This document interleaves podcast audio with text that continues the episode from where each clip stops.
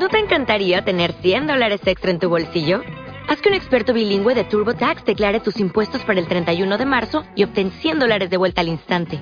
Porque no importa cuáles hayan sido tus logros del año pasado, TurboTax hace que cuenten. Obtén 100 dólares de vuelta y tus impuestos con 100% de precisión. Solo con Intuit TurboTax. Debes declarar para el 31 de marzo. Crédito solo aplicable al costo de la presentación federal con TurboTax Full Service. Oferta sujeta a cambios o cancelación en cualquier momento. 7. El cuarto de baño del aposento de invitados de la peonía era mayor que la biblioteca de mi señor. Me agité en el taburete de madera tallada, colocado en el rincón reservado para frotar la piel, pues se me clavaba en el trasero desnudo. Las paredes estaban cubiertas de mosaicos que representaban a los tres dioses río de la ciudad. En el otro extremo de la sala, un espejo se extendía desde el suelo hasta el techo.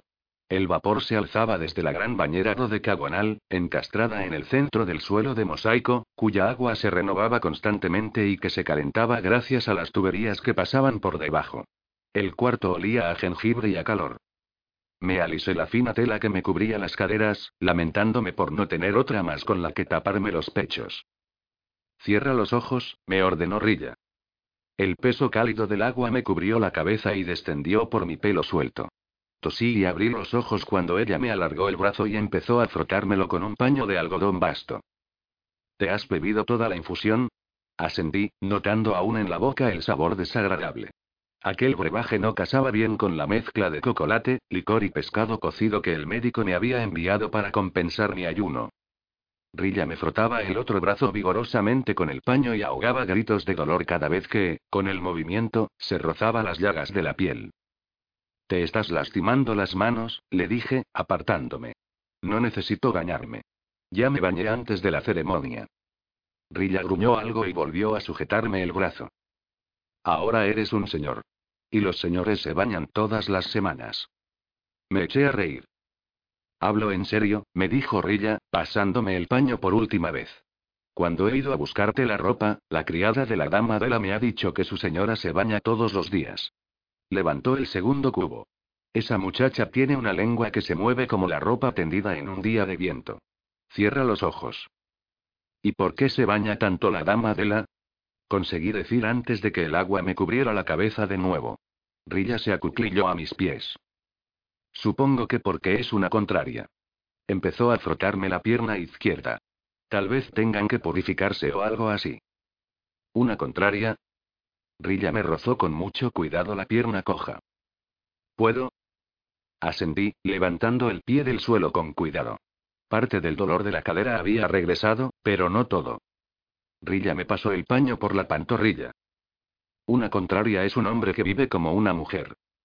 Yo me aparté el pelo mojado de los ojos. ¿La dama Dela es un hombre? Lo es en cuerpo. Su criada dice que incluso tiene pito. Rilla se apoyó en los talones. Pero tiene espíritu de mujer.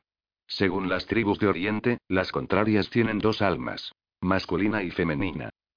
Poseen tanto la energía del sol como la de la luna. Entre las tribus, las contrarias atraen la buena suerte. De modo que es aceptada. Rilla reprimió una risotada. Eso es en las tribus de Oriente. Aquí, la corte la tolera porque proporciona placer al emperador. Pero hay quienes murmuran que es un demonio dotado de visión. Incluso fue atacada hace un tiempo. Por eso la acompaña siempre un guardia. ¿Y se supo quién la atacó? No, todavía siguen buscándolo. Los señores de Oriente ofrecieron a la dama de la a su majestad como señal de buena voluntad. Y a él le avergüenza que el regalo haya sufrido un daño. ¿Y eso también sucede al revés? ¿Puede una mujer tener espíritu de hombre? Rilla me vertió agua por la espalda. ¿Estás pensando en ti misma? Me preguntó, bajando la voz. Tú no tienes un espíritu masculino. Todo esto es un papel que representas, ¿no? Me encogí de hombros, y me eché adelante mientras ella me secaba el agua. ¿Cómo podía explicarle que no representaba ningún papel? Que sentía más el espíritu masculino que el femenino en mi interior. Una fiereza que me afilaba hasta convertirme en una lanza de ambición. Además, como niño no solo no me castigaban, sino que me aplaudían por desplegar aquella energía en estado salvaje. No me daban palizas por mi bien, ni me agotaban con tareas propias de mujeres. No estoy segura de lo que soy, dije, despacio. Tal vez sea solo que no recuerdo cómo actuar como mujer. En fin, seguramente es lo mejor que podía suceder, dijo Rilla. Más seguro para todos nosotros. Me alargó el paño. Supongo que preferirás limpiarte sola la parte delantera. Me froté los pechos y el vientre, y aproveché el momento en que ella se giró para vaciar un cubo, para bajar más la mano. Y ahora métete en la bañera y quédate ahí un rato. Prepararé tus ropas y volveré para secarte. Me dio una palmadita en el hombro, salió del cuarto y cerró la puerta, que emitió un chasquido agudo. Dejé la tela que me cubría la entrepierna en el taburete y me dirigí a la bañera. En su fondo, ondulado por el agua, se veía un mosaico que representaba el círculo de riquezas de los nueve peces. Me incliné y hundí los dedos en el agua. Muy caliente, casi quemaba. Un calor que me vendría muy bien para aliviar el dolor de la cadera. Me incorporé, me dispuse a descender los peldaños bajos que conducían al agua, pero un movimiento en el espejo llamó mi atención. Era yo misma. Desnuda. Estaba esquelética y muy pálida. Me pasé la mano por los pechos y los costados, palpé la pequeña hinchazón de los senos y la ondulación de las costillas. Mis caderas no sobresalían exageradamente, como las de Irsa, me coloqué de lado, ni tenía el trasero prominente, pero las curvas de la feminidad seguían ahí. Por suerte, las pesadas túnicas y los pantalones que se usaban en la corte las disimularían. Reseguí la cicatriz que serpenteaba por el muslo. Me había atropellado una carreta, que me había arrastrado tras ella. Eso era lo que me había contado mi señor, aunque yo no recordaba en absoluto el accidente. Solo el perfil difuminado de un hombre que se inclinaba sobre mí con un tatuaje en la cara. El conductor, quizás, o algún transeúnte. El mero recuerdo de aquello bastaba para que el dolor de la cadera se agudizara. Volví a mirarme en el espejo. La cicatriz no era tan larga como creía. Ni la desviación de la pierna tan severa. Me acerqué más. Mi reflejo frunció el ceño. Algo había cambiado en mi rostro desde que lo había visto en el espejo del dragón rata. Menos redondez, más hueso. Me toqué las mejillas, y noté sus formas afiladas, adultas. Los ojos parecían haber crecido y los labios se veían más rellenos. Era un rostro que se acercaba más a lo femenino. Me eché hacia atrás el pelo mojado y lo sostuve en lo alto de la cabeza, imitando toscamente el peinado de los ojos de dragón. Una muchacha con ropa de hombre y peinado de hombre. Que los dioses dejen que perdure lo que todos vieron. Pero no era solo la apariencia. Era el movimiento, la actitud, y algo más que resultaba difícil nombrar. Hacía cuatro años, cuando mi señor me compró, dedicamos el largo viaje de regreso a la ciudad a completar mi transformación en Eón. Yo observaba a los niños en los caminos y en las posadas. Me fijaba en sus movimientos decididos, en su modo de ocupar el espacio, en las competiciones a las que se entregaban, en las que transportaban agua o cortaban madera. Empecé a actuar como ellos, a sentir que años y más años de movimientos femeninos controlados se convertían en una libertad gloriosa. Mi señor me ejercitó en el mundo masculino de las letras y los números y aprendí a sentarme con las piernas separadas, la barbilla levantada y la mirada alta. Pero sobre todo aprendí a no ser observada. Fue Dolana, en la fábrica de sal, la primera en hablarme de la mirada de los hombres, de ese gesto de posesión temporal que algunos hombres dedicaban a la carne femenina, de sus peligros y posibilidades. Puede usarse para sobrevivir, me contó Dolana en voz baja, mostrándome el poder que podía obtenerse de ceder al deseo de un hombre. A los 12 años de edad, aquel conocimiento estaba en mi forma de mover la cabeza, las manos, los hombros. Pero Dolana le había susurrado sus secretos a una niña. Y yo debía convertirme en niño. Cuando abandoné la fábrica de sal, tuve que dejar de preocuparme por los hombres que volvían la cabeza a mi paso. Dejar de levantar la vista para mirarles a los ojos, en un fugaz encuentro. Dejar de apartar la mirada, fingiendo ignorar su interés momentáneo. Me costó deshabituar el cuerpo, pero practiqué y aprendí a encerrarlo en la piel y la mirada de un muchacho. Y ahora aquel muchacho se había convertido en señor. Volví a soltarme el pelo, di la espalda al espejo y, con cuidado, di un primer paso hacia la bañera. El agua me rodeó los pies, las pantorrillas, los muslos. Entonces sumergí el resto de mi cuerpo en su calor. Mi ser entero emitió un suspiro de alivio. Me iba a resultar difícil actuar como un señor, pero al menos en esa ocasión todos presupondrían mi ignorancia y mi incomodidad. Haría lo que ya había hecho antes. Encontrar a alguien a quien imitar y copiarlo. Y mi señor me ayudaría. El calor fue penetrando en mis pensamientos y en mi cuerpo, suavizando mi dolor y relajando mi mente. Me senté en el último escalón y eché la cabeza hacia atrás, hasta que la nuca reposó sobre el borde embaldosado de la bañera. El equilibrio en aquel cuarto de baño era casi absoluto. No había muebles pesados que bloquearan la energía del dragón y la forma de la bañera estaba pensada para potenciar el flujo circular del agua. Además, el espejo compensaba la poca altura de las paredes. Sin duda habían consultado a algún ojo de dragón antes de ejecutar el diseño. Dejé que el calor ascendiera por mí, que dilatara el ojo de mi mente. Los dragones aparecieron entonces, temblorosos, en círculo, alrededor de la bañera. Eran casi todos del mismo tamaño y su energía fluía sin encontrar ningún obstáculo. Parecían adaptarse al espacio en el que se encontraban. En la pista eran tan grandes como edificios, pero allí solo alcanzaban hasta la mitad de la pared. Y el dragón espejo, mi dragón, siempre era el doble de grande que los demás. Me levanté, intentando verlo a través del vapor. Sus ojos oscuros me atrajeron más hacia él. Ladeó la cabeza, como preguntándome. Yo avancé despacio por el agua, hacia él, pero mi visión no era clara.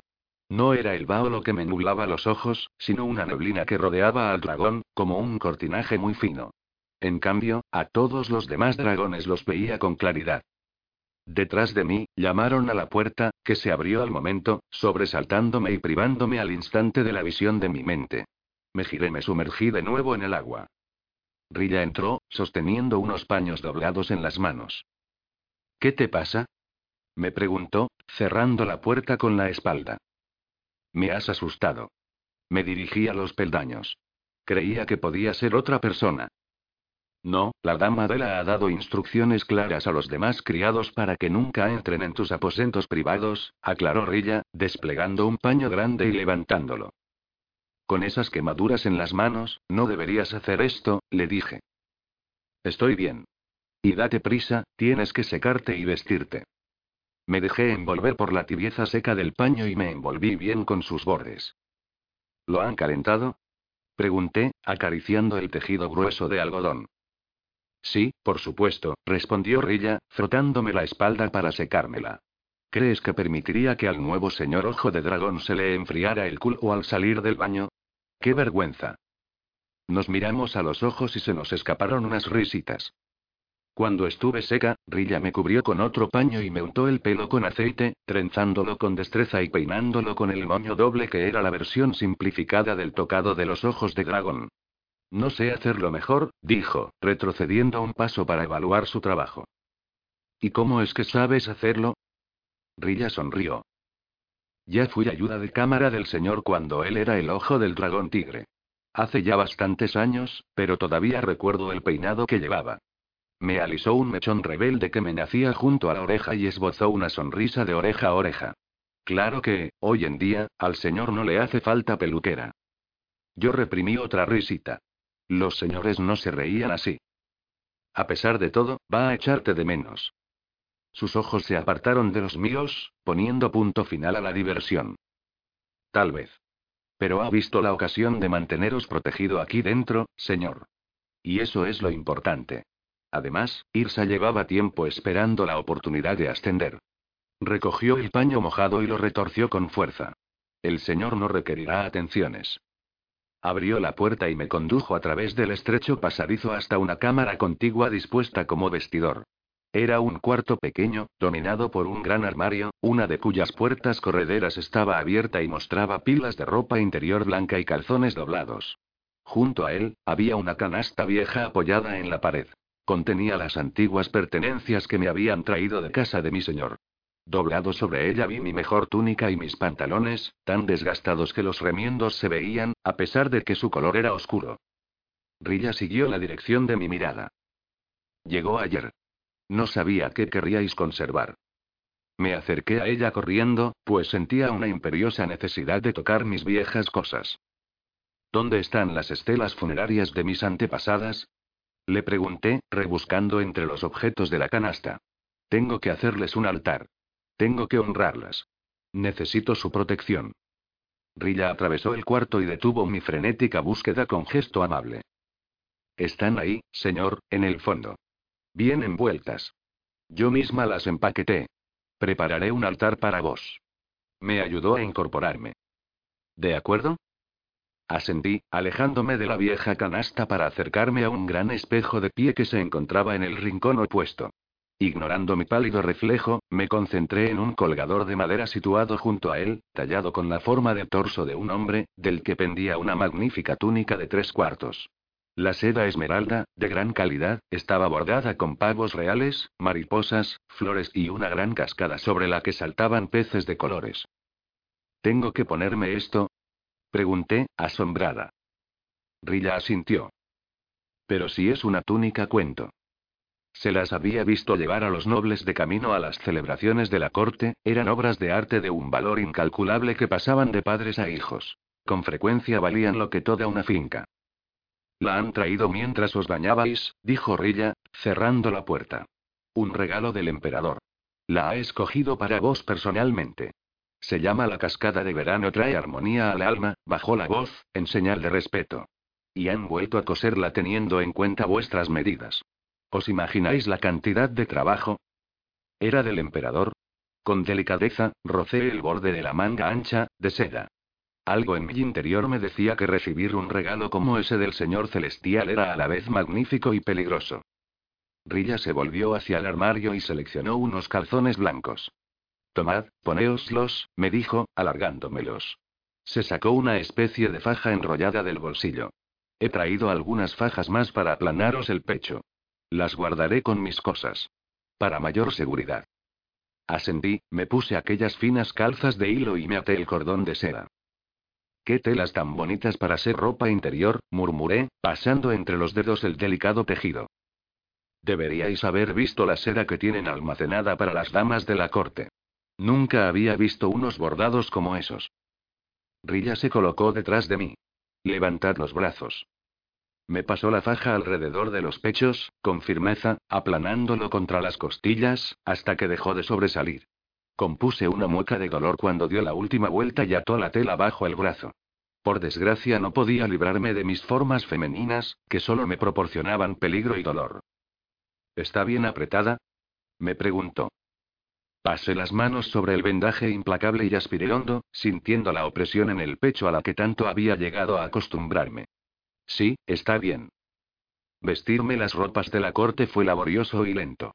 Cuando Rilla terminó de colocarme las túnicas interiores, sin mangas, me abrochó los pantalones a juego, verde esmeralda, me calzó las zapatillas y me enrolló el intrincado fajín que remataba la túnica armonía, me dolía la espalda y la cadera por haber estado tanto rato de pie. Ya estáis listo, dijo al fin, alisándome el dobladillo. Deja que me vea. Me acerqué al espejo despacio, pues el peso de todas aquellas capas de ropa, al que no estaba acostumbrada, ralentizaba mis pasos. El reflejo me devolvió la mirada de un joven solemne, de rasgos finos y cuerpo delgado, algo sobrepasado por la magnificencia de su atuendo. Con suerte, se fijarán más en mi ropa que en mí, dije, rozando apenas la seda con la mano. Rilla levantó la cabeza. No creo que debáis preocuparos. Vuestra barbilla expresa terquedad y se mueve como un hombre. Y la túnica está cortada y tejida con astucia. ¿No veis que con ella parecéis más alto y más ancho de hombros? Era cierto. No era de extrañar que los tejedores de cuentos estuvieran tan buscados y fueran recompensados con carísimos regalos. El consejo y la corte no esperan ver a una niña, prosiguió Rilla. No podrían concebir siquiera un engaño semejante. Además, vos sois un sombra de luna. Se espera de vos que conservéis la dulzura de la infancia. Lo que me recuerda que... Se acercó al armario y descorrió la otra puerta. Tendréis que llevar esto. Sacó una cajita roja, lacada, levantó la tapa y me la alargó. En su interior, dispuesto sobre un saquito de piel fina, había un pequeño cono de plata del tamaño de un dedo. ¿Qué es? Un cuerno de las lágrimas. Los eunucos lo usan para orinar. Asintió al ver mi expresión de horror. Lo sé. Debe de ser muy doloroso. Como sombra de luna, se espera que llevéis uno. Levantó el cono y lo metió dentro del saquito, que cerró tirando del cordón. Llevadlo siempre con vos. Creo que los eunucos se lo cuelgan del fajín. Bajé la vista y me miré el fajín grueso, plisado, que me rodeaba la cintura. No habré de ponérmelo sobre la túnica, cuento, supongo. No lo sé, respondió Rilla, frunciendo el ceño. Tal vez la dama de la pueda aconsejaros. Si estáis listo, os acompañaré a la sala de recepciones y mandaré a alguien a buscarla. Rilla me condujo al salón destinado a recibir visitas, que ocupaba la parte delantera de los aposentos. La mayor parte del muro exterior estaba hecha con paneles corredizos que se abrían a un patio interior del palacio. Solo dos de los paneles estaban abiertos. Entreví un león guardián de jade, montado sobre una plataforma baja que rodeaba las estancias. Más allá se extendía el jardín, trazado según el diseño de una vista tranquila, con su pequeño puente y sus árboles retorcidos, que colgaban sobre el estanque. No me hizo falta recurrir a mi visión mental para ver que la energía sosegada de aquel jardín se dirigía sabiamente hacia las habitaciones. La sala de recepciones era tradicional. Un suelo cubierto de esteras de paja y una mesa baja, de madera oscura, rodeada de cojines planos. En la pared trasera se abrían dos alcobas y cada una de ellas exhibía un rollo pintado. Un aparador bajo, también de madera oscura, a juego con la mesa, se apoyaba en la pared del fondo y, sobre él, un jarrón con orquídeas constituía el único adorno. Era un lugar sereno, digno. Rilla descorrió el resto de los paneles, ampliando la vista del patio. Señor, la dama de la ya ha sido convocada, dijo. Preparo té, su recién adoptado tono de respeto no dejaba de sorprenderme.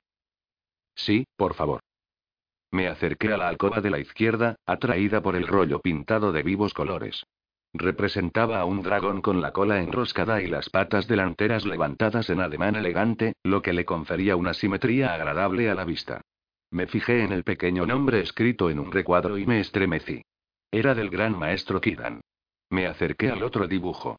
Era de un tigre y también lo firmaba el maestro. Son hermosos, ¿verdad, señor? Me volví. La dama Dela estaba de pie sobre la plataforma, custodiada por el hombre sombra que velaba por su seguridad. Gracias a la luz natural pude fijarme en que sus rasgos eran los de un nativo de la isla de Tran. Tal vez se tratara de un ganadero. Me dedicaron sendas reverencias, y la dama Dela hincó una rodilla en el suelo y entrelazó las manos sobre una cadera. Al hacerlo, el dobladillo color perla y oro de la túnica amarilla creó un cerco ondulado alrededor de sus pies. Esta, señor, es la reverencia formal que en la corte dedica una dama a un señor. En respuesta, este agacha una vez la cabeza. Yo me apresuré a hacer lo que me correspondía. Aunque todos sus movimientos eran de mujer, ahora, bajo el cuidadoso maquillaje y las ricas telas de su atuendo, veía a un hombre. Y eso que no lo era. Era la dama de la Rico, mi guardián, está de servicio, prosiguió. De modo que su saludo consiste en doblar la cintura, pero no tiene por qué bajar la mirada. Cuando no está de servicio, claro está, debe arrodillarse por completo y llevarla frente a un palmo del suelo, con la mirada baja. Se echó a un lado. Muéstraselo, Rico. El hombre corpulento dobló la cintura de nuevo. Disculpadme, señor, dijo con su voz fina. Pero estoy de servicio y no puedo dedicaros la reverencia que me pide mi dama. La dama de la aplaudió, entusiasmada. ¿Lo veis? Es un guardia muy bueno. Aunque se lo ordene, no lo hace. Vi que Rico reprimía un atisbo de sonrisa. Si me lo ordena, mi dama, me pondrá en un grave dilema, dijo. ¿Qué dilema? Quiso saber ella, con sus rasgos angulosos algo suavizados por la alegría disgustar a una dama o incumplir una orden. Ambos son crímenes horribles. Ja, se rió ella, y la perla de su garganta tembló.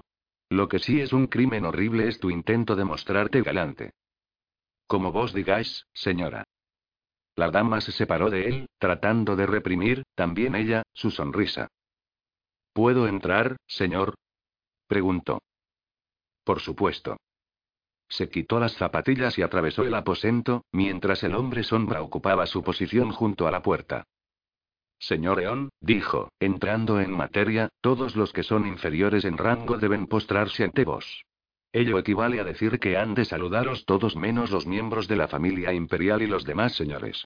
Y vos solo tenéis que responder a esas personas de rango inferior inclinando brevemente la cabeza. Cuando os encontréis con alguien de vuestro mismo rango, digamos con otro ojo de dragón, el más joven de los dos debe saludar al mayor inclinando la cabeza. El saludo al emperador, o a cualquier miembro de su familia, se efectúa siempre hincando las dos rodillas en el suelo y doblando la cintura hasta lograr el ángulo de una luna en cuarto creciente. Se interrumpió y observó mi túnica con gran atención, arqueando las finas cejas. Dios mío, ¿no es la cascada de verano trae armonía al alma?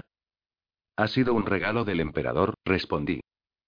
Desde luego, dijo ella, caminando a mi alrededor y apretando mucho los labios pintados, pensativa. Desde luego. Un regalo de lo más interesante.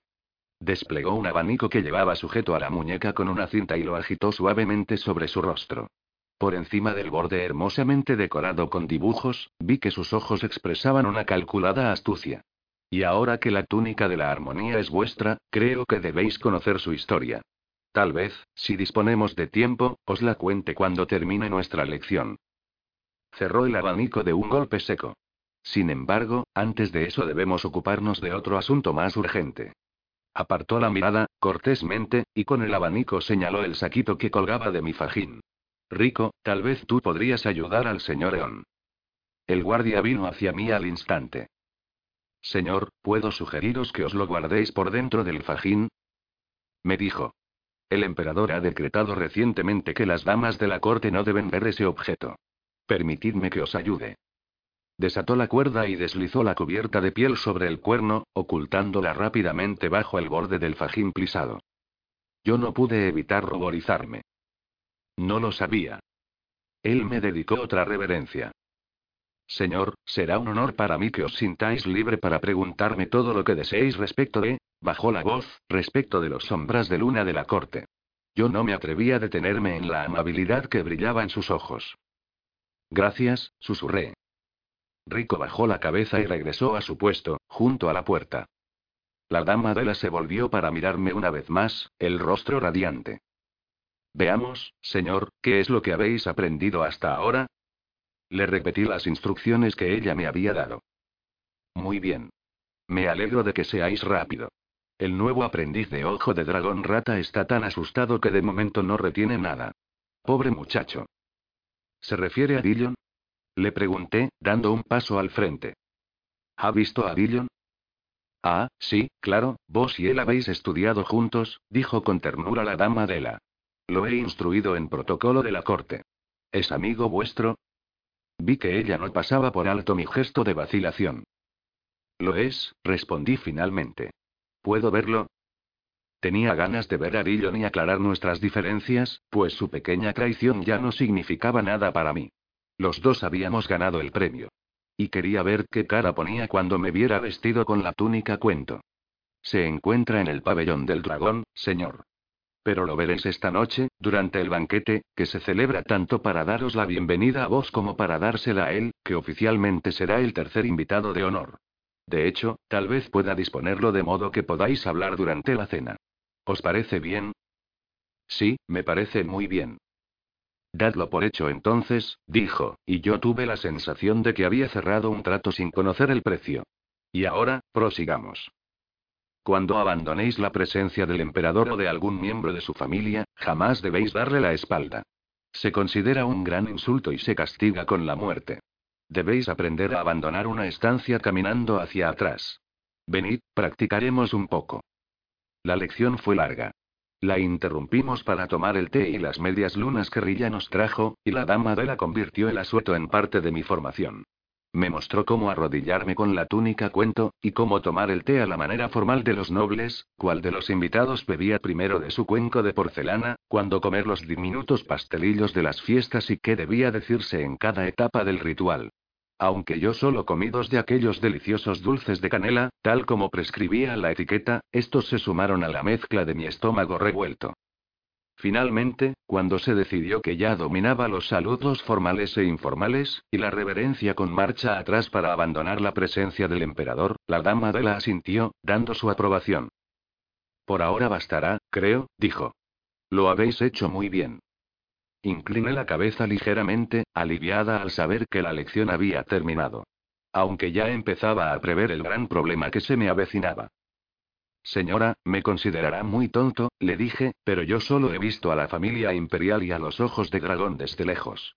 De modo que no sé qué reverencia corresponde a cada quien. Ella meneó la cabeza y los ornamentos que salpicaban sus cabellos tintinearon. No me parecéis nada tonto, señor. Cuando yo llegué a la corte por primera vez, tampoco lo sabía. Tardé mucho y cometí muchos errores antes de sentirme segura. Sonrió, se inclinó hacia mí y me llegó la fragancia dulce del franchipán. No os preocupéis, os acompañaré a los banquetes de la corte y a las reuniones durante un tiempo y os susurraré los nombres al oído. Así como algunas informaciones pertinentes que os ayudarán a abriros paso entre el laberinto de personalidades. Rico, sin abandonar su puesto de vigilancia junto a la puerta, emitió una especie de grudido. La dama de la abrió de nuevo el abanico y nos ocultó a los dos tras él. Rico cree que mi boca se mueve más deprisa que las ruedas de un rickshaw, susurró, aunque en un tono lo bastante alto como para que llegara sin problemas hasta el guardia. No, señora. Creo que si el señor Eon se encuentra bajo vuestra instrucción en asuntos de intrigas cortesanas, está en las mejores manos. Ella abrió mucho los ojos y me miró, divertida. Y ahora opina que soy una intrigante. A mí me resultáis intrigante, sin duda, señora, intervine yo, intentando estar a la altura de sus chanzas. La dama de la asintió, satisfecha. Una respuesta ingeniosa, señor, dijo, cerrando el abanico. Creo que os irá bien en la corte.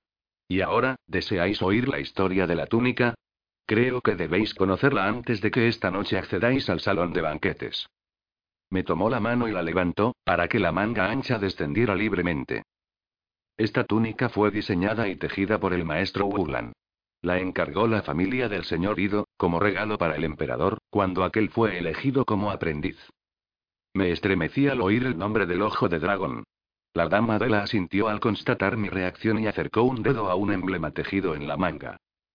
Ved, aquí esta es la divisa de su familia y debajo se aprecia el carácter que significa ambición, el área de influencia especial del ojo de dragón rata.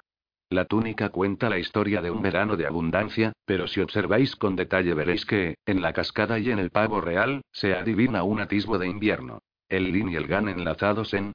Dama Dela, dije atropelladamente, interrumpiendo su clara digresión. ¿Por qué me ha regalado el emperador un regalo que él, a su vez, recibió de la familia del señor Ido? Ella miró a Rico. Contádselo todo, le aconsejó el guardia sin inmutarse. No es hora de entregarse a jueguecitos. Esta es la hora más importante de todas, replicó ella. Él clavó la vista en el espacio que los separaba.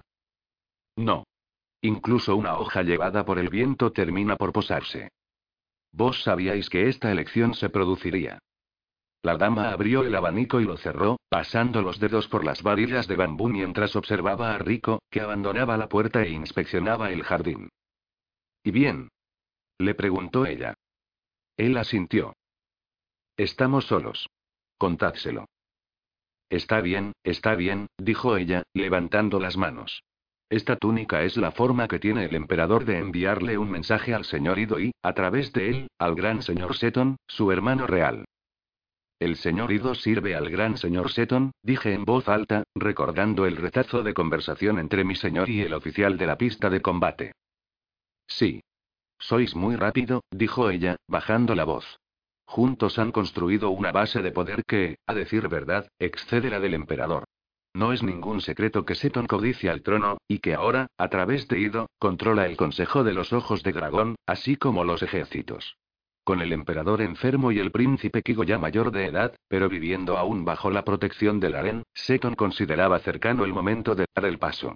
Es decir, hasta que aparecisteis vos. Me tocó el hombro con la mano. El que ha despertado al dragón espejo. Un ojo de dragón coascendente. Pero, más importante aún, una posible voz disidente en el Consejo de los Ojos de Dragón. Y el emperador no ha perdido el tiempo reclamándoos para sí y reclamando para sí a vuestro dragón. El peso de sus palabras me abatía. Sin haber visto siquiera al gran señor Seton, ya me había convertido en enemigo del hombre más poderoso de esas tierras. Y el emperador me veía como subía para recuperar la supremacía. Yo era el conejo atrapado entre dos lobos hambrientos. Por eso el emperador quiere teneros cerca, prosiguió la dama. Por eso os ha traído al palacio. Es cierto que, por el momento, no existe el pabellón del dragón espejo, pero podríais haber ocupado alguno de los otros. Y esta noche, cuando entréis en la sala de banquetes, vestido con la túnica de la armonía, el emperador habrá dejado claras sus intenciones a su hermano y al consejo de los ojos de dragón. Me llevé los dedos a la boca. Mi señor no me había advertido que me convertiría en centro de la atención real. Se suponía que iba a ser solo un aprendiz. Rico se acercó a mí y me plantó una mano en el hombro, como si quisiera impedir que me levantara los faldones de aquella túnica a la que llamaban por un nombre que no le correspondía, y saliera huyendo de aquel combate mortal. Valor, señor, me dijo secamente. No tenéis a dónde ir. Estáis metido en este juego hasta el final. ¿Sabéis a dónde ha ido mi señor? Pregunté, impaciente. Debo ver a mi señor. Él sabría qué debía hacer. Cómo proceder con cautela entre aquellas dos poderosas fuerzas. El Euris Brannon, me corrigió cortésmente, ha regresado a su casa, a vestirse para el banquete. La conciencia de mi situación me dejó helada. A partir de ese momento, mi señor no siempre estaría ahí para protegerme y aconsejarme. Esto es demasiado para mí, balbucí. Es demasiado. ¿Qué hago? Seguir vuestro destino, respondió Rico. Como hacemos todos. Con honor y coraje. La dama de la puso los ojos en blanco. ¿Qué clase de respuesta es esa para un muchacho? Me agarró de un brazo, y sentí sus uñas largas atravesar la seda con fuerza de hombre. Escuchadme bien. Vos ya no sois ese candidato miserable. Ahora sois un señor, un ojo de dragón. La corte ha quedado impresionada al ver a los demás dragones postrados ante vos. Contáis con un poder que asusta incluso al señor Ido. De modo que lo que debéis hacer es usarlo. Yo apenas sentía al dragón en mi interior, de modo que difícilmente podría usar su poder. El señor Ido no tenía nada que temer de mí. Pero, incluso en el caso de que no lo supiera, eso no le detendría. Recordé la expresión de su rostro al ver que los dragones se postraban ante mí. Aquello era lo que quería él. Que todos los dragones le rindieran pleitesía. Y yo me había interpuesto en su camino. Retiré el brazo y me liberé de la mano de la dama Dela. Ella era un hombre que vivía como una mujer, una superviviente. No parecía que fuera a dar su apoyo a una causa perdida. ¿Quién creéis vos que vencerá en esta lucha, dama Dela? Le pregunté. ¿A quién apoyáis vos? Ella se echó hacia atrás y me observó en silencio. Yo permanecí inmóvil, sin parpadear siquiera bajo el peso de su mirada. Al emperador, respondió al fin. ¿Por qué? Porque el señor Ido y el gran señor Seton desprecian lo que soy. Y porque el emperador es el señor celestial, la corrigió Rico. Los dos lo miramos. No, sostuvo la dama de la en voz baja. Porque el señor celestial cuenta ahora con el ojo de dragón más poderoso de su parte. 8. Bienvenido, señor Eon, dijo el emperador con voz susurrante y por encima de mí. Ocupaba un asiento en lo alto de un estrado escalonado y se le veían los pies, hinchados y cubiertos de vendajes, que reposaban sobre un banco pequeño, bajo la mesa del banquete. Al lado, frente a una silla vacía, había otro idéntico. Se trataba de un asiento fantasma dispuesto de ese modo para la emperatriz, que había muerto hacía casi un año. La túnica de la armonía os sienta bien, prosiguió su majestad. Podéis alzaros. Levanté la rodilla del suelo y, dolorosamente, adelanté el pie, incorporándome hasta quedar algo encorvado, tal como me había enseñado la dama de la. Me atreví a mirar un instante al señor celestial.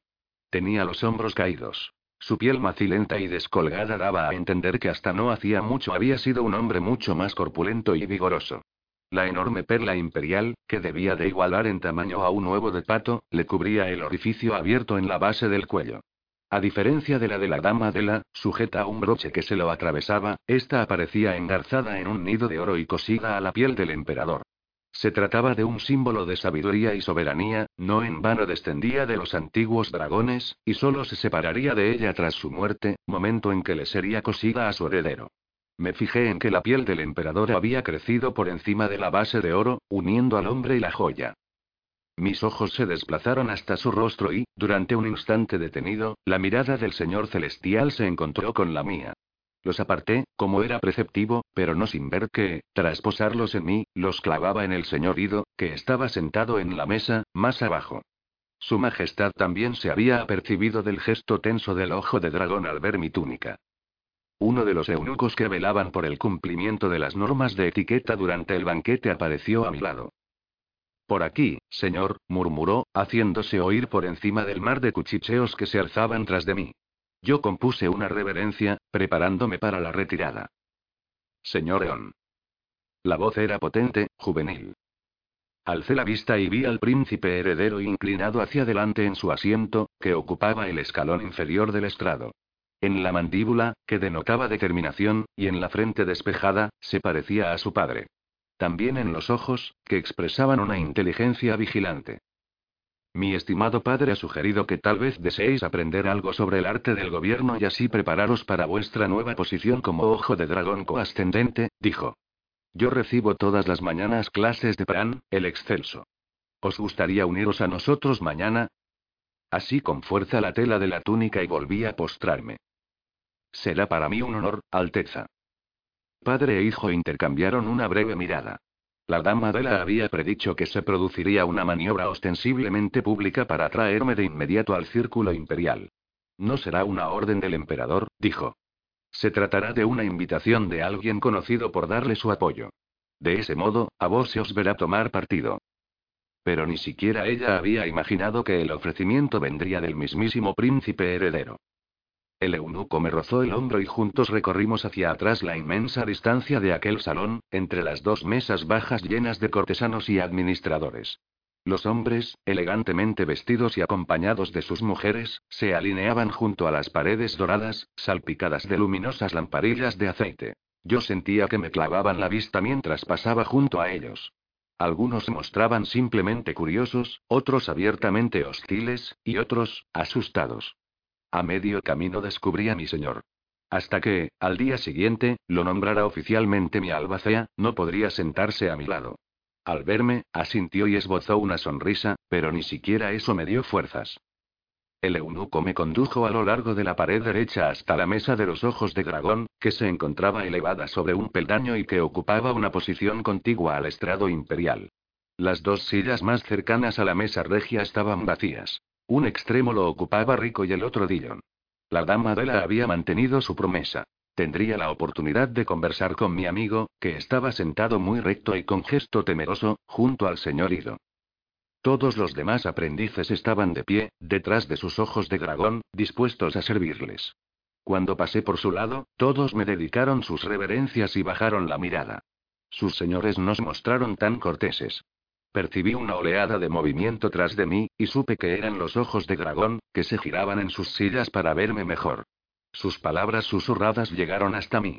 Demasiado joven, un peligro, demasiado tarde, la dama de la parecía ser la única que se encontraba cómoda. Estaba de pie, junto a un biombo grande, tallado, colocado en un extremo del salón. Entre los plafones profusamente decorados se entreveían retazos de pelo negro, broches dorados y sedas azules que indicaban la posición de tres damas. Las concubinas imperiales que en ese momento gozaban del favor real. Resultaba evidente que la dama de la intentaba llegar a un acuerdo con una de ellas, pues había movido la mano desde la frente hasta el corazón, recurriendo al gesto que se usaba para cerrar un trato. Cuando el eunuco me ayudó a sentarme, ella alzó la vista y me vio. Señor Eon, dijo, y vino hacia mí al instante. Qué agradable volver a veros. Hincó una rodilla en el suelo. El príncipe me preguntaba por vos justo antes de sentarse, he oído que os ha invitado a uniros a él durante sus sesiones de estudio. Una invitación más que considerada. Abrió bruscamente el abanico y, tras la protección que le brindaba, abrió mucho los ojos y arqueó las cejas. Su sonrisa cortés volvía a estar en su sitio cuando lo cerró. Creo que ya conocéis al aprendiz Dillon, prosiguió con dulzura, poniéndose en pie y haciendo una seña al eunuco para que le acercara la silla. Cuando se sentaba, Rico compuso una reverencia y se arrimó más a ella, con gesto inexpresivo. A mi lado, Dillon bajó la cabeza en señal de respeto, con las manos entrelazadas. Señor Eon, dijo, con la vista clavada en el suelo. Me alegro de que nos sentemos juntos, le respondí. Tenemos mucho de qué conversar. Él levantó la mirada, y una sonrisa vacilante se abrió paso entre el miedo que le agarrotaba el rostro. Yo le guiñé un ojo, como hacía siempre, y su sonrisa se afianzó. Entonces me concentré en su señor. Saludos, señor Ido, dije, asintiendo una sola vez con la cabeza, satisfecha de constatar que no me temblaba la voz. Señor Eon. Se os ve espléndido esta noche, me respondió gentilmente. Es un honor que Su Majestad os haya cedido la túnica que le regaló mi familia. Noté que la dama de la se revolvía en su asiento, advirtiéndome. Habíamos ensayado cuáles debían ser mis respuestas a todas las posibles reacciones del señor Ido, antes de que la llamaran a ocupar su lugar en la mesa. Yo me forcé a esbozar una sonrisa tan falsa como la suya. Me siento doblemente honrado, dije. Una túnica con una historia tan afortunada solo puede traer buena suerte a quien la viste. Él me observó durante un instante. Como sabemos los ojos de dragón, la suerte es una fuerza muy frágil. Puede estropearse en las manos equivocadas. ¿No os parece, señor Eon? Murmuré una especie de asentimiento y me concentré en arreglar los pliegues de la túnica para disimular el temblor de mis manos. Ante mí tenía un plato de porcelana azul traslúcido, flanqueado por palillos de plata y por una cuchara de sopa que imitaba la forma de un cisne. Un franchipán perfecto flotaba en el cuenco destinado a lavarse los dedos, también azul y a juego con el plato. Me concentré en ambas piezas, hallando consuelo en su belleza. Lo estáis haciendo muy bien, me susurró la dama Dela, tocándome el brazo. Dirigí la mirada a la mesa situada frente a la nuestra, ocupada por cortesanos sentados según su rango. ¿Cuál de ellos es el gran señor Seton? No está aquí, me respondió la dama Dela en voz baja. Ha acudido a sofocar una disputa fronteriza en el este. Posó los ojos un instante en el señor Ido. Pero no ignorará por mucho tiempo lo que suceda aquí esta noche. Un golpe seco hizo el silencio en la sala. El heraldo personal del emperador golpeaba el suelo con su vara, reclamando la atención de los presentes. Su Majestad Imperial se dispone a hablar, trono. De inmediato, todos inclinamos la cabeza sobre los platos. El Señor Celestial nos dispensó con un movimiento de mano. Estamos aquí para celebrar el cambio de año y, con él, la ascensión del ojo del dragón rata, el señor Ido, y de su nuevo aprendiz, Dillon. Todos se echaban hacia adelante para oír mejor aquella voz tan fina.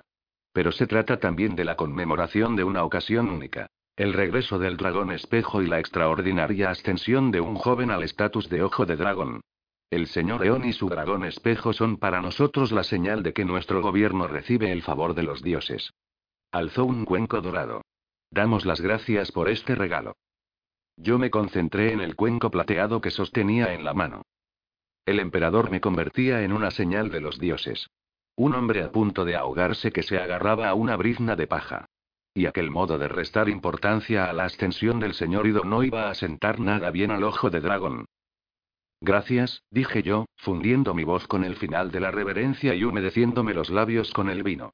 A mi lado, Dillon apuró el suyo con gran estruendo. Al percatarse de su error me miró con ojos compungidos desde el borde de su cuenco. Y, lo que es más importante, prosiguió su majestad en voz más alta, los augures me dicen que el dragón espejo ha regresado a nosotros fuera de su año de ascenso porque cuenta con un buen motivo. Alcé la vista. El emperador me miraba fijamente. No es ningún secreto que mi salud se debilita. Pero hace 18 años, nuestra tierra recibió la bendición del nacimiento de mi heredero, el príncipe Kigo. Los augures afirman que el dragón espejo, el dragón dragón, ha regresado y ha escogido al señor Eón para que se prepare para el reinado de mi hijo. El señor Eón y el dragón espejo están aquí para construir un bastión de poder y buena fortuna al servicio del príncipe heredero. Durante un momento se mantuvo un silencio sepulcral, pero entonces los asistentes, como una ola imparable, se pusieron en pie y se volvieron hacia mí, dedicándome reverencias y ovaciones. Aturdido, miré a los ojos al Señor Celestial y vi que poseían el brillo enfervorizado del creyente. O de la desesperación. ¿Qué podía hacer? ¿Contradecir al emperador? Ello me habría supuesto la muerte inmediata. Me fijé en el mar de rostros y de manos. Mi señor sabría qué había que hacer. Vi que seguía sentado, rígido, con el rostro muy pálido. Alzó la vista para mirarme. En sus ojos muy abiertos adiviné el mismo fervor crédulo. ¿Habría sido escogido de verdad por el dragón espejo para apoyar al emperador y al príncipe heredero? El emperador y mi señor así lo creían. Los augures imperiales así lo creían. ¿Quién era yo para ponerlos en duda? El peso de un imperio reposaba sobre mis hombros. Me parecía una carga excesiva de soportar. Además de mi señor, otra persona no se había puesto en pie tras el anuncio de su majestad. Por el rabillo del ojo, veía al señor Ido sentado en su silla, apoyado en el respaldo, observándome con una sonrisa astuta en los labios. Para él, mi elevación a señal celestial no había supuesto ni sorpresa ni motivo de alegría. Su Majestad da otro paso arriesgado, susurró la dama de la cubriéndose la boca tras las manos, sin dejar de aplaudir. Dedicadle una reverencia, deprisa, o si no, no cenaremos nunca. Tenía razón. Aquello era solo un paso más en un juego de poder. Yo, curiosamente, me sentí más segura que antes y, uniendo las manos, bajé la cabeza, apartándome de la expectación de los rostros que me observaban. La algarabía se interrumpió súbitamente con otro golpe de vara del heraldo. Y el emperador recuperó la atención de todos. El señor Eón será mi invitado en palacio hasta que el pabellón del dragón espejo sea reconstruido. Y, como parte de las celebraciones de los doce días, será un honor para mí devolverles a él y a su dragón todos los tesoros que se salvaron del incendio que destruyó el pabellón hace 500 años. Ha sido y es deber sagrado de nuestra dinastía proteger el tesoro del dragón espejo. Cuando mi padre, el señor de los diez mil años, me mostró la cámara abovedada de nuestra biblioteca y me transfirió el poder, me dedicó estas palabras, llenas de sabiduría, el emperador hizo una pausa dramática, para que la emoción fuera mayor. Recuerda, hijo mío, un dragón es como un recaudador de impuestos. Aunque solo le debas un lingote de oro, te perseguirá por toda la eternidad. A su lado, el príncipe Kiko echó hacia atrás la cabeza y soltó una carcajada. Solo entonces los asistentes lo imitaron, aunque limitándose a emitir unas risitas corteses, que las damas ocultaban tras sus abanicos abiertos. ¿Un tesoro? Conservado para mí. ¿Existe de verdad una cámara llena de oro? Le pregunté a la dama de la. Pero no le dio tiempo a responderme, porque en ese momento el señor Ido, que ya le había ordenado a Dillon abandonar su asiento para sentarse a mi lado, se inclinó sobre mí, salvando el amplio espacio que nos separaba. Su Majestad habla figuradamente, señor Eon, dijo, dedicando una mirada adusta al emperador, que seguía sonriendo, satisfecho con su propia muestra de ingenio. El tesoro no es de oro. ¿Lo habéis visto vos, señor? Le pregunté, ocultando mi decepción con la rapidez de mi réplica. No, pero el Consejo conserva el registro de lo que se salvó. Se trata casi de los únicos datos de que disponemos sobre el dragón espejo. Se detuvo y clavó la vista en la mesa de los demás ojos de dragón, todos ellos amodorrados si se los comparaba con él y su despliegue de energía oscura. Curvó los labios hacia arriba. Vos y vuestro dragón sois todo un misterio. Como veis, la emoción del consejo raya casi en el éxtasis. Yo no pude evitar una sonrisa ante sus burlas jocosas. Nos acercamos más el uno al otro y vi que un destello plateado cruzaba sus ojos. Según los registros, entre los tesoros conservados en la cámara se incluyen algunos muebles de gran valor. Una oleada de náuseas se apoderó de mí. Sentí algo que se abría paso a través de capas de resistencia, concediéndome un momento de clara visión mental. Frente a mí tenía una línea plateada de poder, transferida desde la energía generada en el salón. Fluía hacia el señor Ido y alimentaba su punto amarillo de poder, alojado en el delta que formaban sus costillas. Aquel era el centro del carisma. Sobre él, el punto verde, el del corazón, parecía aún más pálido y pequeño que antes. Y estaba usando aquel poder para atraerme. La visión de mi mente se retiró, dejándome una sensación de pérdida que ya conocía bien. El dragón espejo se retiraba. Una vez más. El señor Ido había dejado de hablar, y mantenía los ojos entornados. ¿Había sentido también él al dragón? Me eché hacia atrás y vi que su expresión se endurecía, aunque la voz mantenía el tono de dulce caricia. Y varios instrumentos necesarios para la práctica de nuestro arte. Creo haber visto una brújula decorada con piedras preciosas en la lista. Yo tenía que alejarme como fuera del poder que me atraía hacia él. Crear algo de espacio entre nosotros. Le dediqué una ligera inclinación de cabeza. Gracias, señor Ido. Es un placer, señor Eon. Con un movimiento de mano, indicó a Dillon que regresara a la mesa, mientras el heraldo imperial volvía a reclamar la atención de los presentes. Y ahora, comamos, anunció el señor celestial. Durante el segundo postre, escucharemos a los poetas, que dedicarán sus composiciones a conmemorar la ocasión. Levantó una figura de jade que colgaba de una cinta de seda roja. Y habrá un premio para el artista que, con sus palabras, más nos conmueva. Ya podemos suponer quién será, murmuró la dama de la, que al ver la expresión de perplejidad en mis ojos, señaló hacia el biombo que quedaba a nuestra espalda. La dama Gila lleva una larga racha ganadora. Tras ella, Rico carraspeó, reprochándole sus insinuaciones. La dama de la suspiró, irritada. Está bien, tal vez esté siendo injusta. Que sea la madre del príncipe no significa que no sea una buena poetisa. ¿Es la madre del príncipe? Pregunté. ¿Habría dicho que lo era la emperatriz? La dama de la meneó la cabeza, y se llevó el índice a los labios. Así es como figura oficialmente, pero la emperatriz era estéril. El primer varón nacido en el harén siempre se atribuye a la emperatriz si ella no tiene descendencia. De ese modo, no existen dudas en la sucesión. Me instó a que me acercara más. Debes comprender que la dama Gila es una mujer sensata. Sabe que aunque no pueda reconocérsela como madre del príncipe, es su hijo el que algún día ocupará el trono. Además, después de dar a luz a dos niñas, acaba de ser madre de otro varón, por lo que su posición en la casa es segura. Miró hacia un hombre corpulento ataviado con una túnica blanca y corta, que se postraba ante el emperador. Ah. El catador imperial ha sido convocado. El plato frío debe estar en camino, por fin. Todavía no había terminado de decirlo cuando dos hileras de eunucos entraron en el salón, portando grandes bandejas cubiertas, y se situaron frente a las mesas. El que quedó delante de mí dejó dos platos sobre nuestra mesa, con la mirada baja, como correspondía. El heraldo volvió a golpear el suelo con la vara y, al unísono, los sirvientes levantaron las tapas semiesféricas. Las mesas estaban llenas de alimentos exquisitos, bellamente presentados. Porciones de cerdo, coles polvoreada con frutos secos, pato con judías, huevos fríos, verduras encurtidas, lechugas aliñadas con aceite, arroz glutinoso enrollado en algas, pollo asado frío, pescado ahumado y pastelillos redondos de guisantes servidos con jengibre. ¡Cuánta comida! susurré. La dama de la observó con atención el plato de cerdo que tenía delante e indicó al criado que podía servirle un poco. Pues reservaos un poco, señor, me advirtió, levantando la mano para disuadirme de pedir una segunda cucharada. Hay otros once platos en camino. Otro eunuco se detuvo frente a mí. Señor, dijo, con la voz amortiguada propia del servicio. El médico real os envía este plato y os suplica que lo comáis primero, para que os ayude en vuestra digestión. Posé la mirada en el médico, que ocupaba un asiento al otro lado del salón, en una mesa baja. Se había cambiado de atuendo y llevaba una túnica en tonos verdes que no desentonaba tanto con su rostro pálido. Ascendí, dándole las gracias y él me sonrió cortésmente, instándome a comer con gestos muy exagerados. El eunuco colocó el plato en la mesa y levantó la tapa.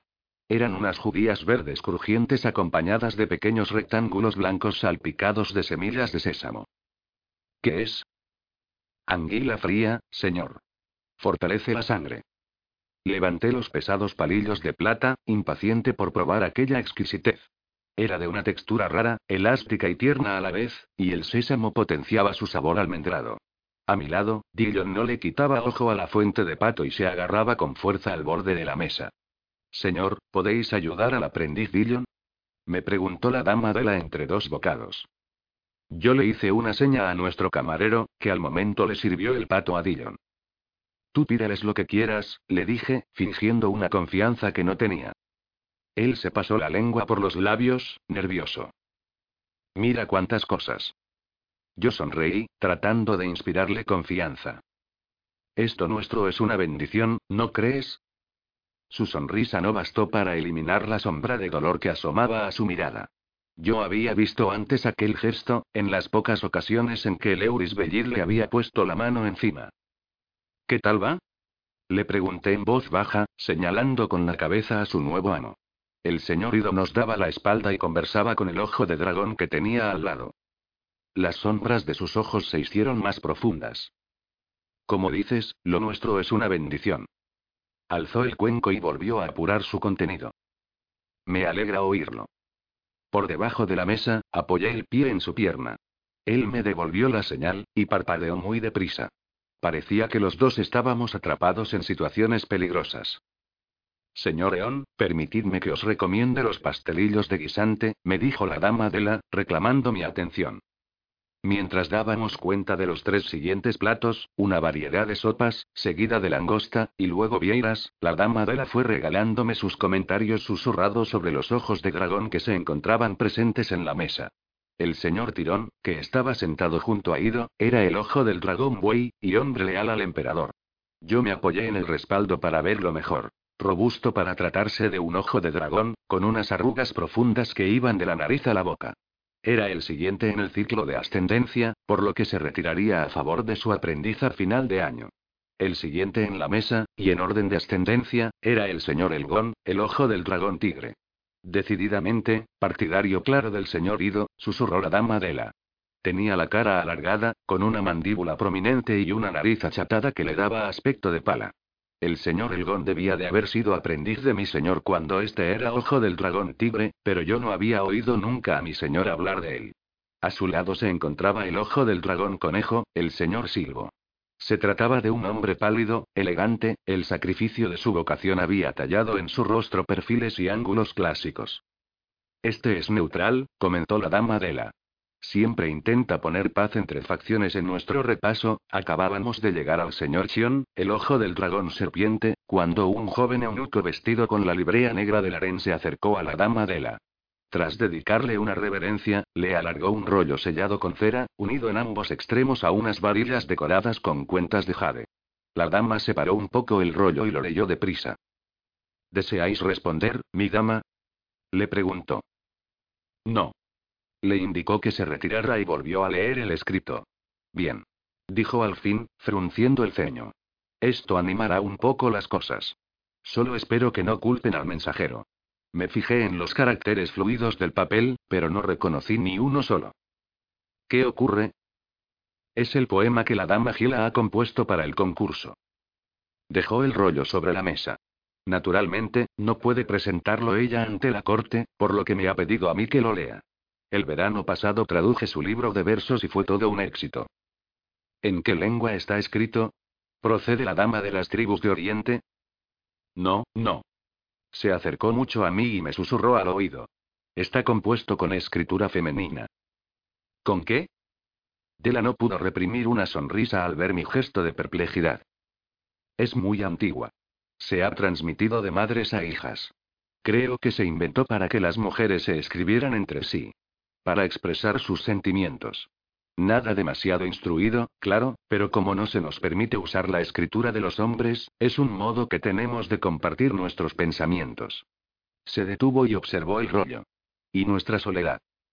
Al momento a mi mente asomó la imagen fugaz de una mujer dibujando en la arena con un bastón, creando los trazos de un carácter, con el brazo pasado por encima de mis hombros. Mi madre. Renuncié a mi recuerdo y me apoyé en el respaldo. Un señor ojo de dragón no debía tener nada que ver con la escritura femenina. Ni con los pensamientos y los miedos de las mujeres. Hablarme del señor Chion, le pedí. La dama de la recogió el rollo y se lo metió en la manga, sin inmutarse por mi brusquedad. Con ese hay que andarse con cuidado, dijo. El dragón serpiente es el custodio de la intuición, y el señor Chion es más agudo que nadie. Lo estudié.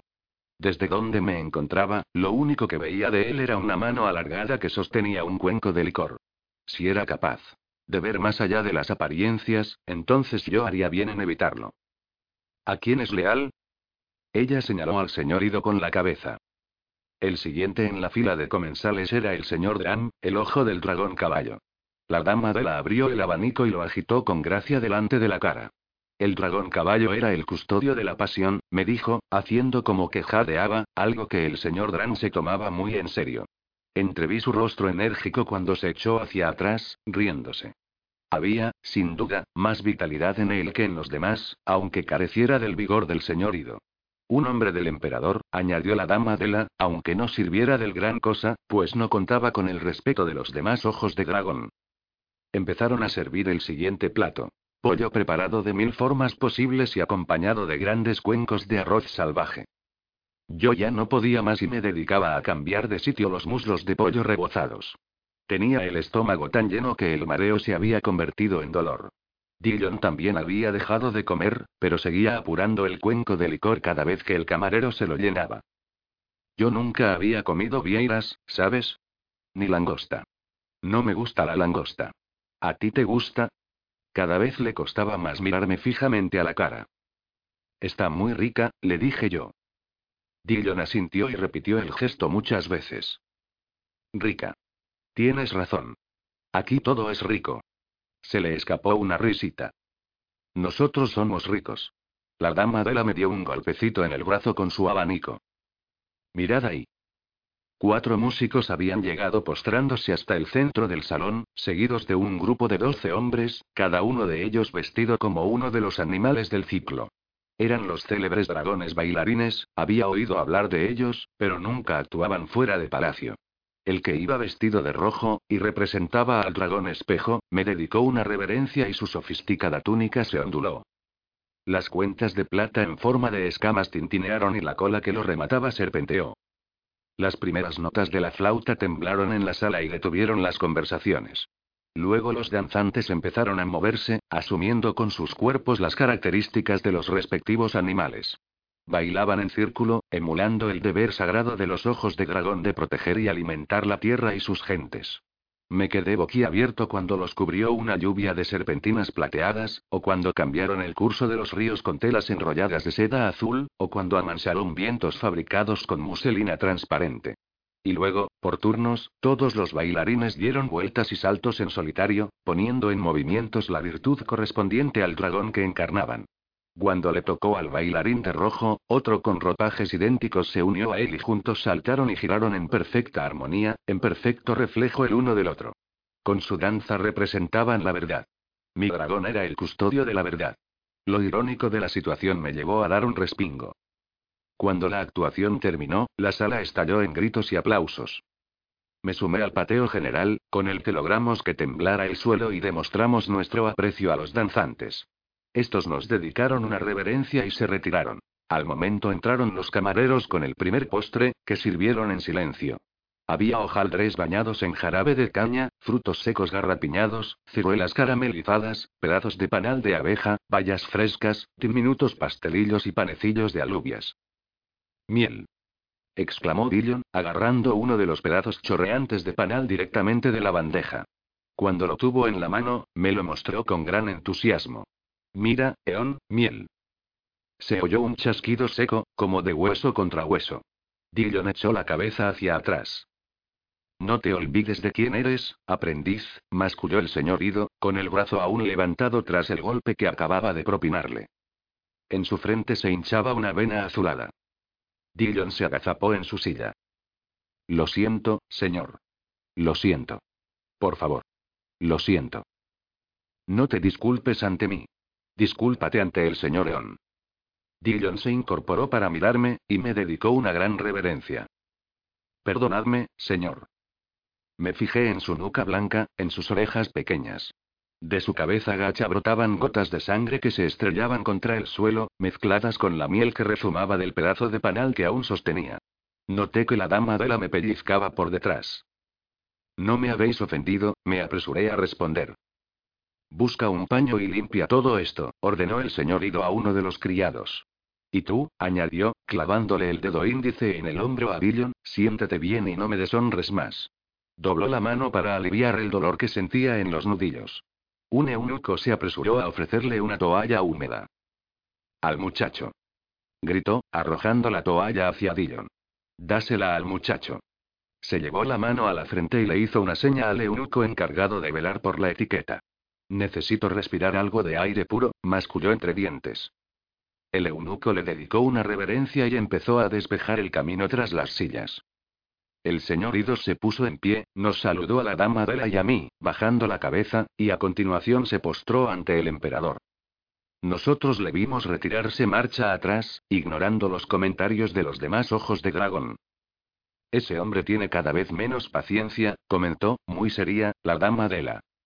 Un eunuco del harén, muy joven, se postró a su lado, esperando para transmitirle un mensaje. La dama de la suspiró. A ver si lo adivino, le dijo. La dama Gila quiere hablar conmigo antes de que yo lea su obra maestra. El eunuco asintió, intentando en vano reprimir una sonrisa. Con vuestro permiso, señor Eon, dijo la dama Adela, sosteniéndose el borde del vestido con una mano, dispuesta a levantarse. Por supuesto. Me volví hacia Dillon y le toqué el hombro. Vamos, le dije. Límpiate un poco. Él se acercó la toalla a la brecha de Bierta en la ceja. Me había olvidado, dijo, casi para sí mismo. Tanto licor no te ha ayudado. Le bajé la mano y le examiné la herida. Ya ha dejado de sangrar. Todo esto es, no es tan... Se detuvo, mirando a su alrededor por si el señor Ido estaba cerca. Pero el ojo de dragón ya había abandonado el salón. ¿Tan fácil? Aventuré yo.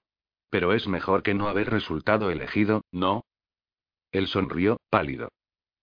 Cuando toqué la perla del dragón rata, con toda esa fuerza pasando a través de mí, sentí como si fuera el amo del mundo. Alzó la vista, y sus rasgos se iluminaron de asombro.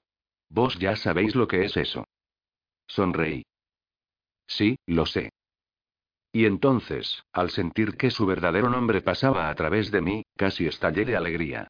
El aire se detuvo a mi alrededor. ¿Verdadero nombre?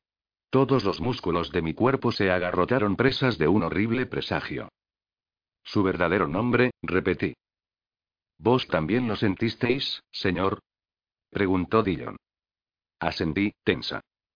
Había sido ese el susurro que había escapado de mí, Recordaba que había acercado el oído y las manos a la perla dorada, haciendo esfuerzos por oír el sonido cada vez más débil. ¿Por qué el nombre del dragón no había pasado por mí, como si había hecho el de Dillon? Sentí que me faltaba el aire. ¿Sería porque yo no era capaz de pronunciar mi nombre oculto? Si lo decía en voz alta sería mi muerte.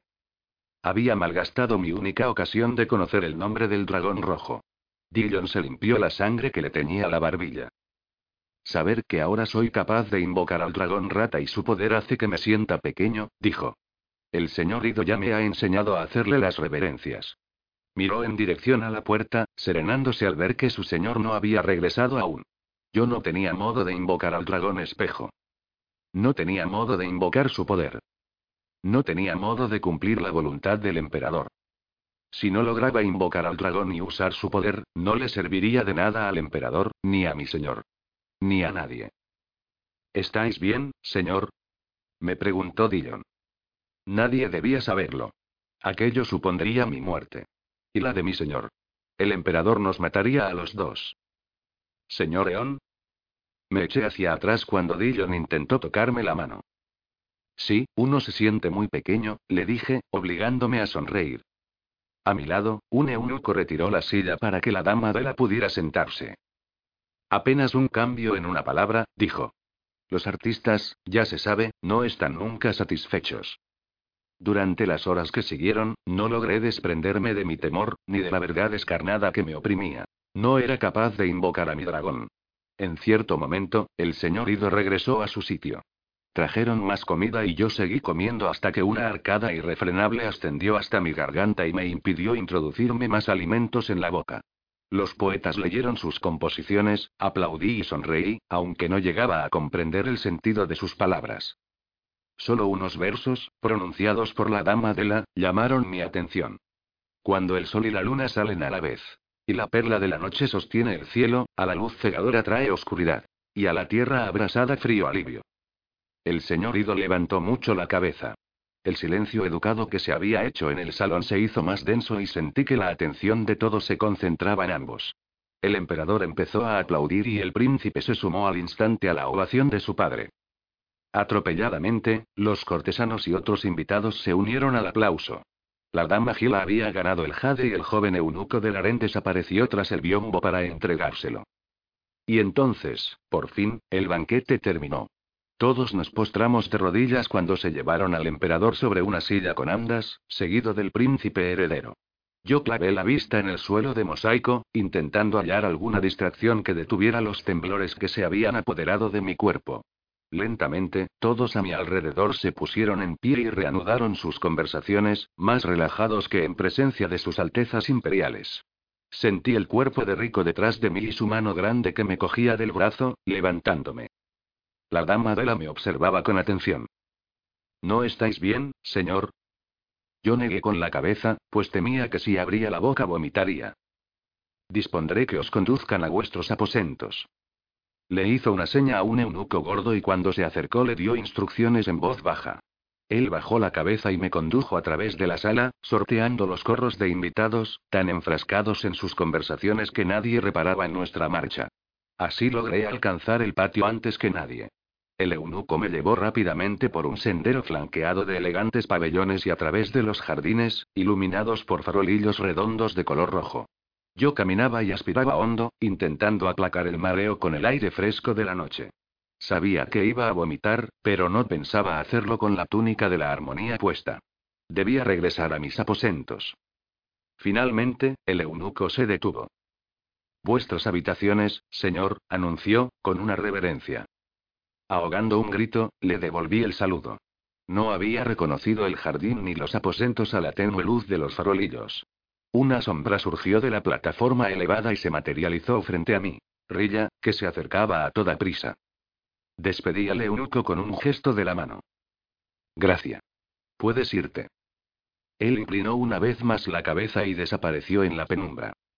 Rilla me sostuvo justo cuando yo ya no podía más y caía de rodillas. Me encuentro mal, logré decirle. Quítame la túnica. Rilla me levantó un poco y me ayudó a subir a la platier. La túnica, insistí con voz ronca. Ella me ayudó a sentarme y tiró del fajín. Quedaos quieto, me dijo. Ya casi está. Jadeando, clavé la mirada en un farolillo. La faja se soltó y cayó al suelo. Rilla me sacó la túnica por los hombros. Logré quitarme las mangas y me eché hacia adelante, y al hacerlo caí de bruces sobre el sendero de gravilla. Unas piedras afiladas se me clavaron en el cuerpo, a través de las finas telas de la ropa interior, y el dolor me atravesó las palmas de las manos y las rodillas. La primera arcada trajo solo saliva y mocos. La segunda, un gas apestoso que me hizo toser. Con la tercera fue como si se me saliera el estómago por la boca. Y luego, en un torrente asfixiante de carne, sopa, arroz y licor mal digeridos, todo el banquete abandonó mi cuerpo, una y otra vez, hasta que sentí que eran las tripas mismas las que estaba devolviendo. Por todos los dioses, ¿cuánto habéis comido? me preguntó Rilla, sosteniéndome la frente con la mano. Pero no pude responderle. Me eché hacia adelante, anticipándome a otra arcada. A la que siguió otra más. Finalmente paré. Carraspeé y escupí sobre la hierba pulcramente cortada. Nunca más volveré a comer, declaré, secándome la nariz. ¿Cómo pueden esos nobles comer así todas las noches? Lo de esta noche no ha sido nada, respondió Rilla, divertida, recogiendo la túnica cuento y disponiendo sus aparatosos pliegues sobre los brazos. Esperad a ver la celebración del cumpleaños del emperador, que tendrá lugar el mes próximo. Dura tres días y tres noches. Despacio, logré ponerme en pie, el panel corredizo más alejado de donde nos encontrábamos se abrió y dos doncellas se apresuraron a salir. Una me secó la frente con un paño hurtado, la otra me ofreció una copa de agua mentolada. Me enjuagué la boca con ella y escupí sobre la hierba. Si no averiguaba pronto el nombre de mi dragón, no viviría lo bastante como para presenciar el banquete del emperador.